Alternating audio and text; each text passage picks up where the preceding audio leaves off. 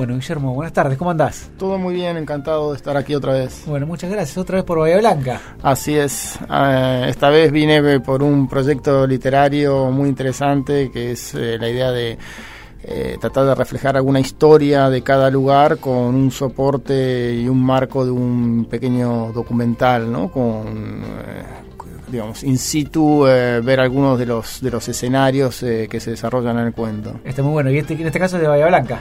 En este caso pensé sí en una historia que tiene que ver con eh, Seferino Namuncurá y más bien con Fortín Mercedes, pero hay una cantidad de cuestiones relacionadas que también ocurren en Bahía Blanca, así que va a ser un, una mezcla de estos dos escenarios, la ciudad por un lado y digamos el peregrinaje al santuario de Seferino Namuncurá por otro aunque Seferino La ya no está más eh, en Fortín Mercedes, los restos. hace un par de años ya están en, sí. en Neuquén, ¿no? Sí, sí, creo que en un lugar de Neuquén.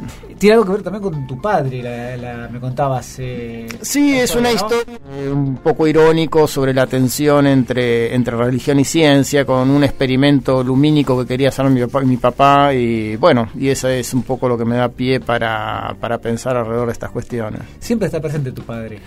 Es verdad, eh, no siempre, pero muy frecuentemente. Sí, sí, incluso vamos a ir a la biblioteca Rivadavia, que él, era como una especie de, de, de lector distinguido y recomendaba libros. Sí, en, mis libros aparece. En este cuento va, va, a tener también un cameo porque va a haber algunas conversaciones familiares que, que yo supongo que van a buscar un poco eh, la manera que tenía él de, ironizar o satirizar sobre todo. Aunque tuvo una formación eh, católica, ¿no? O sea que de algún modo le, interesaban también los temas religiosos, eh, pero bueno, después fue eh, casi toda su vida se fue un ateo muy consecuente. Pasó del cristianismo al ateísmo. Sí, sí, sí. Está bien. Eh, no sos de venir mucho a Bahía. ¿Te, genera algo venir o, ya no? ¿Tantos años en Buenos Aires? Ah, siempre son saltos. Eh, yo digo que una pequeña percepción del paso del tiempo uno lo tiene al ir a la peluquería, ¿no es cierto? Entonces uno va cada mes y en el espejo de la peluquería, que no es el propio, va sintiendo esos pequeños saltos. Y volver a Bahía son eh, precipicios, diría yo, abismos. ¿Lo ves muy cambiado? Eh, sí, bueno, eh, toda la parte, digamos, desde el aeropuerto hasta lo que sería Sarmiento, está muy construido, muy extendido, todo, lo, todo, todo eso ha cambiado muchísimo. Y después, curiosamente, diría yo, hay toda una parte que no, no cambió para nada, que, es que corresponde un poco al centro, a la avenida Lem. Eh, pero no, la ciudad siempre está, está, agradable dentro de todo. Me parece que se mantiene limpia. Em, eh, a mí me gusta mucho la Avenida Lem. Eh, eh, bueno, el teatro, o la biblioteca Rivadavia, son algunos de los lugares, incluso el museo, ¿no? algunos lugares que me gustaría que aparecieran en el documental. Ahí, fuera del aire hablábamos de la biblioteca Rivadavia. Se ha perdido un poco eso, digamos, por la tecnología y demás, el libro de la biblioteca. Claro, eh, sí, porque la biblioteca también eh, le da un cierto plus en el sentido de que uno iba a un lugar donde de algún modo eh, también había, un, creo yo, algo así como un lugar de encuentro cuasi social donde se podían compartir lecturas o el mismo bibliotecario podía recomendar eh, libros afines. Eh, pero de, algún modo existe también, ¿no es cierto? Online eh, la idea de foro literario, de clubes, de, eh, de, gente que se recomienda libros entre sí. Entonces tampoco hay que tener una nostalgia excesiva, ¿no? No es que mm, desapareció la lectura, que sería el problema. Lo mismo ocurre con la cuestión de los libros digitales versus el libro de papel. Eh, gracias a los libros digitales podemos recuperar una cantidad de libros que sería imposible tenerlos ahora en papel. ¿no? Eh. ¿Vos te gusta leer libros digitales o no?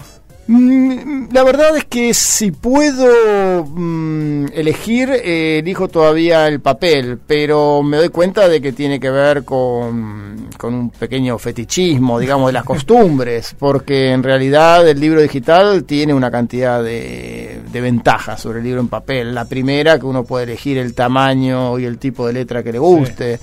Eh, la segunda, que es transportable, que uno en, un, en un solo soporte lleva una biblioteca entera. y luego que es eh, justamente mucho más fácil visitar bibliotecas eh, de manera digital que ir físicamente hasta cada lugar, ¿no es cierto? O sea, lo que, eh, me parece que le falta todavía, que es lo que yo extraño, que es lo que todavía no pudo ser del todo reemplazado, la, la sensación de poder volver atrás y mirar las páginas no anteriores. ubicar una página anterior en un libro digital me resulta más difícil que eh, bueno, que la acción que hace uno al, eh, al ir hacia el principio del libro y pasar rápidamente las páginas. ¿no? Yo leo de, los dos formatos y lo que más extrae en el formato digital primero es la tapa. Claro, una, una especie de marco de referencia visual. Sí, me gusta eh, la tapa del libro y eso también va después a la biblioteca. Claro, uno no tiene eh, con el libro en papel uno lo ubica en la biblioteca y sabe que está ahí y ocupa un cierto lugar eh, y, a la vez está accesible al ojo y uno se siente como que cumplió y leyó. Pero esos son todos eh, automatismos de otra época que que en el fondo no, no, cambian la percepción de lo que se lee. Finalmente lo que se lee es el texto, que da lo mismo si está impreso o no. Hace un ratito hablaste de eh, lo que es Internet y los foros literarios. Eh, y vos eh, hace poco sacaste La Razón Literaria. Sí. y ahí, y, digamos, hace un tiempo también en el ensayo de la, forma de la inmortalidad. Y sos bastante crítico de la crítica literaria a veces, ¿sí? Vaya la redundancia. ¿Vos crees que, a ver, la crítica literaria, digamos, como la persona crítica literaria está desapareciendo? Es posible en un sentido, en el sentido Claro, yo creo que está eh, en cierto peligro de extinción la figura del crítico eh, cultural que recomienda desde una página de un diario eh, un libro y que de algún modo distingue en la marea de libros unos pocos durante el año que son los que después se leen, ¿no? Eh, eso era algo muy, como esquema, algo muy dominante, muy presente, incluso había eh, jerarquías, suponete, cuando uno publicaba un primer libro era dificilísimo que le hiciera una reseña, solamente te empezaron a reseñar a partir del segundo libro porque de algún modo el segundo libro marcaba que había un proyecto de escritor, una continuidad, etcétera. Es decir, que hasta, hasta en eso había como grados o jerarquías. Eh, esa figura se está de nuevo, no es exactamente que desaparece, sino que eh, aparecen otros actores que tienen que ver de nuevo con los foros, con los con revistas que circulan online, con editoriales independientes, con sitios que tienen las editoriales y entonces eh, funciona también una especie de recomendación boca a boca virtual, ¿no? Eh, Yo creo que es eso, digamos. Y entonces yo creo que vamos hacia lo siguiente, que vamos hacia nichos donde, por ejemplo, la gente a la que le interesa la literatura, el fantasy, eso es un mundo aparte que tiene sus códigos, sus propias jerarquías, sus eh, propios críticos, eh, y que ya no tiene nada que ver con el, con el crítico cultural que trata de separar la alta literatura de, eh, de lo que es descartable, digamos y después también las eh, algo así como los fans de distintos autores. Eh, hay, las redes sociales también. Las redes sociales, hay escritores que su, su banco de lectores son sus propios contactos de, Facebook. Eh, y que con eso les alcanza y sobra, digamos, ¿no? Entonces hay como nuevas maneras, diría yo, de situar un libro frente a los lectores. No sos un muy amante de las redes sociales, ¿no? No, no. Eh, bueno, en general eh, lo que noto es que es muy fácil eh, transmitir odio en las redes sociales. Hay un elemento de... para mí fue una, una revelación de, de la naturaleza humana el tema de las redes sociales, porque yo nunca hubiera imaginado, digamos, que había tanto entre resentimiento, maldad barata, eh, eh, cobardía, eh, y además hay algo así como personas que están todo el día eh, de- descargando eso, ¿no? En las en las redes. O sea, se ¿Qué parece mucho. Lo que pasa es que ahora tienen la herramienta. Antes no, no, apa- no aparecía en la superficie eh, con tanta facilidad. Es como una buena medida de lo que verdaderamente es el ser humano, ¿no? Es un...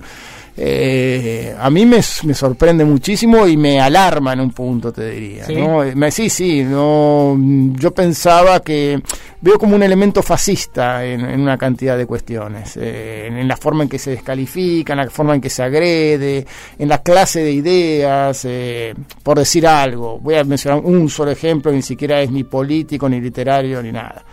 Eh, Juan Martín del Potro pierde en la final de los Juegos Olímpicos y a continuación tenés una catarata de, de imbéciles que lo insultan, la idea del pecho frío, bueno, en fin. Decir, es, eh, Que están tan lejos a veces la idea de mérito.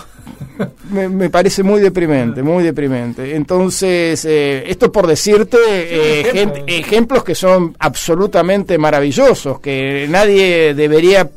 Me, me resulta difícil imaginar qué puede decir de un tipo que hace un año estaba fuera de juego tratando de recuperarse la muñeca y a continuación eh, la lista de, de insultos para Del Potro. Somos muy especiales con los deportistas los argentinos, ¿eh? Pero no, por eso te digo, no es solamente los deportistas, hay un elemento de, de violencia que yo veo contenida. eh, de, Estamos en una época política también compleja del país, ¿no? La famosa grieta. Bueno, pero es como que eso se ve, no sé si no es al revés, que esto que yo te digo, que aparece por todos lados, Sí. es lo que hace, digamos, que en la política eh, se, La se grieta note con grande. mayor virulencia, ¿no? Eh, mm, No sé, no, es casi el huevo y la gallina. Sí.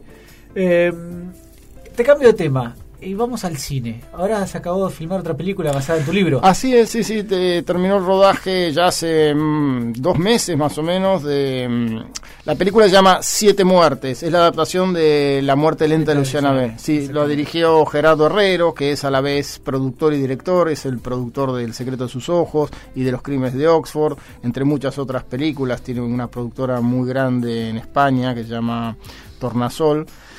Eh, y bueno, es una, fue una coproducción finalmente entre España y México. Eh, se trataron de ensayar variantes para hacerlo en la Argentina, pero no, no lograron encontrar las condiciones, los actores. Así que finalmente es una película que tiene una protagonista, una actriz muy joven eh, española, Manuela Bellés. Y el, eh, el personaje del escritor Kloster es un, un, auto, un actor mexicano que se llama Bernal. Eh, y, y el narrador es un actor de, de teatro de España que se llama Víctor Clavijo. Eso, esos son los tres personajes principales. Está bueno eso de ver tu libro después llevado a, a la pantalla grande, ¿no? Espero que sí, vamos a ver qué tal. eh, bueno, eh, Gerardo Herrero es casi un amigo, así que me, me fue enviando fotos del rodaje, pero todavía no, no tuve la oportunidad de ver nada en movimiento, digamos. Pero es el segundo tuyo después de los crímenes de Oxford. Sí, sí, ahora están también, eh, hay presentado un proyecto al Inca de, en un guion en el que yo tuve una especie de colaboración eh, sobre mi cuento Una Madre Protectora, que es el último cuento de una felicidad repulsiva, y tiene una longitud de casi de novel, y sobre ese cuento están haciendo una película que se llamaría Una Madre Protectora. ¿Ya lo el- empezaron a hacer? eh, presentaron el proyecto, pero eh, digamos, todas las posibilidades son a favor de que, de que se concrete esto. Ah, bueno. Y el director es Sebastián eh, Schindel, que es el que mm, ganó ahora los- el cóndor eh, de oro por, eh, o de plata, no sé de qué material. Pero un cóndor es. por su película anterior, que es una película extraordinaria que se llama El Patrón. Hace poco recibiste, hace poco, hace un par de meses, un premio en Serbia, ¿puede ser? Sí, eh, Lejos de acá, ¿eh? sí, sí. eh, hay su- en Serbia hay un festival de literatura que se hace en una ciudad eh, que se llama Novi Sad, es como el festival más importante en el mundo cultural de, de Serbia. Y eh, invitan a, a unos eh, 10 o 12 escritores de, de todo el mundo y, y eligen un, un premio dentro de, eh, de los invitados. ¿no? Y, y este año me lo dieron a mí. Es, Pa- para los oyentes que no sepan, Guillermo es uno de los escritores argentinos más traducidos. Eh, gran mérito. En toda la historia. bueno, gracias. Este, ¿Qué estás haciendo ahora? Porque sos, generalmente sos inquieto. Uh, ojalá, este, yo quisiera ser un poquito más rápido para terminar los libros. Eh, estoy escribiendo una novela que es como una nueva aventura, eh, mm, como si fuera de los mismos personajes de, de Crímenes Imperceptibles, o sea, una novela también policial que también transcurrirá en Oxford, eh, como si fuera un año después de Crímenes Imperceptibles. Ah, muy buena idea. Eh, ¿Es la primera vez que haces algo así, digamos? Sí, la primera vez y bueno, estoy en los primeros capítulos, tengo las ideas principales, pero bueno, voy avanzando con mucha cautela. Me, encantó la idea. ¿eh? Ah, bueno, ojalá, ojalá que salga bien. vamos a ver, me gusta mucho a mí como la idea que, que da origen a a toda la novela, pero a la vez quisiera poder recobrar algo como del mundo de esos personajes, ¿no? Está bien. Hace 15 años ya, eh, bueno. ¿15 ya? Casi, casi, sí, sí, más o menos. Pasa el tiempo, ¿eh? Pasa el tiempo, sí. eh, si te pido tres libros, pero tres, te quiero contar la lista porque si no me dirías varios. ¿Cuál elegirías? Eh, ¿De otros autores? De otros autores. Eh, bueno, por ejemplo, mm, yo creo que ficciones de, Borges sería uno. Eh, los papeles de Aspern, de, por ejemplo, de Henry James. A mí me gusta muchísimo toda la obra de Henry James. Y el tercero podría ser el, quizá Doctor Faustus de Thomas Mann, que fue un libro para mí muy importante en una cantidad de cuestiones. Eh, ¿Y vos tenés algún libro preferido tuyo? Um, bueno, digamos que yo tengo un libro que es como una carta de presentación que le suelo dar a los escritores cuando me recién me encuentro con un escritor y quieren leer algo mío. Le doy mi primera novela que es acerca de Roderer, porque bueno, mm, me ha traído muchas satisfacciones en la vida, lecturas así eh, muy, muy eh, agradecidas, interesantes de lectores de diferentes generaciones y también porque es corta, entonces eh, no siento que les estoy imponiendo un ladrillo. porque, claro, porque con el tiempo uno se acostumbra a que, mm, digamos, me, me, llegan muchísimos libros en todos los formatos y tamaños y cuando viajo también, cuando intercambio libros con otros escritores y se agradece mucho cuando, cuando, es algo breve, sí, sí. Sí, es tiende a eso también, ¿no? Porque la vida tiende a eso, digamos. Bueno, yo no estoy seguro de eso, porque fíjate que los dos fenómenos editoriales más impresionantes de los últimos tiempos fueron, por un lado, la trilogía Milenio, que eran tres libros eh, pesados, digamos. Y por otro lado, Harry Potter. ¿Quién hubiera dicho que los niños, ¿no? que todos todos imaginaban, tenían construido un modelo según el cual los niños no leían ni leerían jamás? Eh, de pronto estaban leyendo siete, que eso fueron siete tomos de cada, cada tomo de 500 páginas ¿no? Pero a mí lo que me pasa eh, personalmente por eso digo a veces es eh, cuando voy a buscar libros que voy bastante seguido eh, cuando son muy anchos es como que le tomo cierto... Yo creo que depende de las etapas en la vida. Por ejemplo, yo recuerdo haber leído mm, En Busca del Tiempo Perdido a lo largo de cinco meses, que fueron para mí como una inmersión fuera del tiempo, ¿no? O sea que también los libros eh, tienen, o, o, la vida tiene esos momentos en que uno... Eh, se interna en esos viajes eh, que son casi viajes espirituales, diría yo, ¿no? Porque uno cambia de, de mundo, cambia eh, de algún modo como si estuviera con un pie en cada, en cada mundo. Eh, y esa creo yo que es la parte que cautiva a los lectores de, grandes libros, ¿no? de grandes novelas. Eh, y luego hay otros momentos de la vida en que uno realmente está a los altos, viajando, con muchos temas diferentes. y entonces, claro, uno intenta con libros más breves. Sí, eh, ojo, soy de leer mucho, pero en general, ahora, en este momento de la vida, prefiero leer más libros. Pero yo también noto esto, que de acuerdo a diferentes momentos en mi vida, eh, he leído libros, me he animado con libros más extensos. Por ejemplo, hay una, hace unos, desde hace unos años estoy leyendo libros de filosofía, que también es otra manera de leer. Eh, pero bueno, por eso te digo, hay, yo creo que la literatura está ahí a la espera, ¿no? hay, hay para todos los momentos y para este, todos los intereses. Y eso está bueno también. Eso también está muy bueno. Eh, ¿Sos de leer autores nuevos o te gustan más los clásicos? Bueno, no, leo autores nuevos también por lo mismo, porque cada tanto, bueno, hay también un run run, se corre la, la, noticia, digamos, en el mundo literario, bueno, tal autor hay que leerlo, y entonces en esos casos leo. He leído a Samantha Schweblin, a Paula Luis Arac, eh, hay un escritor que a mí me gusta mucho, que publicó dos libros que en editoriales pequeñas, pero yo creo en cualquier momento va a dar un gran salto, se llama Francisco Cacallares, que me parece excelente.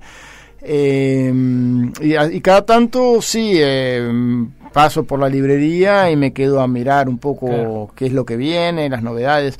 No, porque no, me gusta la idea de que, eh, ah, el tiempo es finito, solo me voy a dedicar a leer los clásicos. Porque me parece que también hay una eh, responsabilidad casi te diría intelectual eh, de los escritores de dar cuenta de qué es lo que está ocurriendo en su época, ¿no es cierto? Eh, si no es, es lo veo como burocrático leer solamente los clásicos. me parece que hay que tener una cierta sensación de exploración de que dentro de lo nuevo que es lo bueno. Eso es, un, eso es un problema además fascinante desde el punto de vista estético.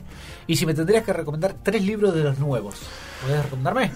Eh, bueno, eh, sí. De acá voy, si no tengo, voy a la librería, te aviso. Bueno, eh, Samantha Schweblin tiene tres libros de cuentos. Eh, el último se llama Siete Casas de. Sí, bueno. Eh, y ese es una novela. Y después tiene tres libros de cuentos. Cualquiera de esos cuatro libros, los, los cuatro son excelentes. O sea, es una autora muy sólida, ya para mí una escritora consagrada. Después. Eh, este chico, Francisco Cascallares, el problema es que no me acuerdo del título eh, de, los, de los libros de cuentos. Eh, creo que se llama, pero me voy a equivocar, se llama Últimos episodios del fin del mundo, uno de los cuentos, pero no, no creo que no es el que da título al libro. Pero ese es un escritor absolutamente recomendable. Eh, y después hay un autor que sin ser nuevo creo que no se ha leído todo lo que se merece, una novela que a mí me gustó mucho que se llama El trabajo de Aníbal Jarkovsky. Ajá, no lo conozco. Eh, y es una novela muy interesante porque es como una novela eh, que tiene un, elemento, digamos, de, de, lo que fue mm, el problema de la desocupación en la Argentina en un periodo. Es decir, es una novela que tiene algo que ver con lo político, pero contada de una manera muy original y muy diferente. ¿Vos, notás una diferencia? La otra vez hablamos en una entrevista, un programa anteriores con... Perdón, te voy a agregar un cuarto que para mí fue maravilloso y que además es de Bahía Blanca, que es Bellas Artes de Luis Agasti. Eh, Luis estuvo acá hace la primera Pero en particular ese libro de Luis Agasti me parece una joya. Así que bueno, ese sería en realidad eh, podría ser estar entre cualquiera de los primeros lugares. El otro, te decía que mm, estuvo una persona que especializada en liderazgo y hablaba de la diferencia generacional entre los 60, 50 y 40, 30 años en el mundo de, de los negocios, ¿no? Y notaba una diferencia abismal. ¿Sí? que a veces eso hacía que haya choques generacionales muy grandes, que antes quizás el choque generacional era de una diferencia mucho más amplia de edad. Claro. Eh, ahora con todo lo que está pasando tan rápido es mucho más corta. Eh, ¿Notás en la literatura también que hay una diferencia generacional en cuanto a escribir? en cuanto Para mí sí. Eh, yo te diría que esta es la diferencia, es lo que yo percibo por lo menos. antes había ah, cierto orgullo de tener una formación literaria más o menos vasta y más o menos clásica, por decirlo de un modo, ¿no? O sea, cualquier escritor recitaba las novelas rusas, algo de literatura francesa, la novela inglesa, la novela norteamericana. Había una idea de, por un lado, una especie de mm, eh, tradición de lecturas que había estado muy marcada por Borges, Piglia, ¿no? Hay, algunas lecturas que son más o menos canónicas y que se compartían esas lecturas. Eh, y a la vez algo así como una, un discurso teórico sobre la propia obra. Eso era para mí constitutivo de, los escritores de los, desde los 60 para aquí. Es decir, una formación literaria muy sólida en algún punto en cuanto a clásicos y a, y a literaturas europeas, por así decirlo. Y por otro lado, una mm, autopercepción del escritor como un intelectual que debe dar cuenta tanto de su estética como de, eh, del mundo político, de las ideas o, Okay, Esa era, ese era un escritor. Y ahora em, yo creo que em, con todo el tema de lo audiovisual, eh, las, eh, eh, la- las computadoras, los blogs, etcétera, hay una idea de la literatura más ligada a la experiencia inmediata, al blog, al a la literatura confesional, a lo que me pasó a mí, a la literatura del yo, yo o yo. Sí, sí. Eh, y que bueno, eh, muchas veces tiene ese, ese elemento que yo creo que es como casi de ingenuidad, de, que, de hacer literatura de la nada, como si todo empezara recién. Que bueno, puede lo original o lo que haya pasado en su vida o lo que sea su mundo privado puede, puede tener obviamente eh, ejemplos maravillosos, ¿no es cierto? No es que esté prohibida ninguna línea literaria, pero digamos, eh, noto cierta uniformidad en eso, Sí. noto que ninguno se diferencia mucho, ¿no? Sí. Porque falta, me parece, ese otro elemento de contrastación con una tradición, o sea, la tradición no para repetirla, sino como eh, medida de profundidad en Sí, los temas. eh, Eh, quizás, como vos decís, también se ven que eh, eh, escritores de 50, 60 años, vos tenés referentes. Vos decís, a ver, esto, de, a ver, de, de esta camada hay 3, 4, 5, lo que sea, no importa. Y quizás más jóvenes, pues, como cuesta de tener más referentes, ¿no? Y quizás- Bueno, los escritores sí, de 40 años, quizá entre todavía no, no han escrito toda su obra. Claro, Entonces hay que, hay que esperar un poco también. ¿Qué edad tiene tu hija, Guillermo? 11. 11.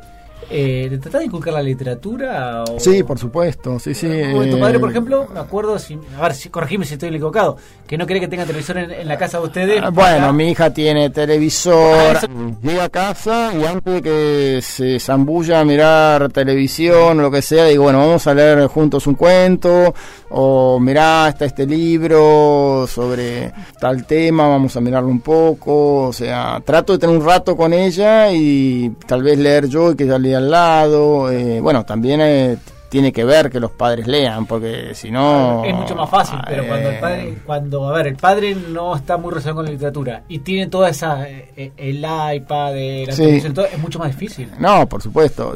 Me acuerdo que una vez eh, en una mesa redonda un escritor colombiano decía que los padres de él lo, lo perseguían todo- durante toda la infancia para que leyera los libros de una biblioteca maravillosa que había en la casa. Y al final, en la juventud, él, bueno, como por una vuelta de la vida, empezó a leer y fue a buscar los libros de la biblioteca y, y para encontrar que los padres no habían leído ninguno de los libros. Bueno, Guillermo, te agradecemos muchísimo. Sé que estamos con el tiempo muy justo porque estabas muy breve acá en Bahía, pero bueno. te No, al minutos. contrario, No tenés tiempo para encantado. jugar un partido de tenis tampoco. Ah, bueno, si hay raqueta... ¿Quién más va a sacarte a bailar?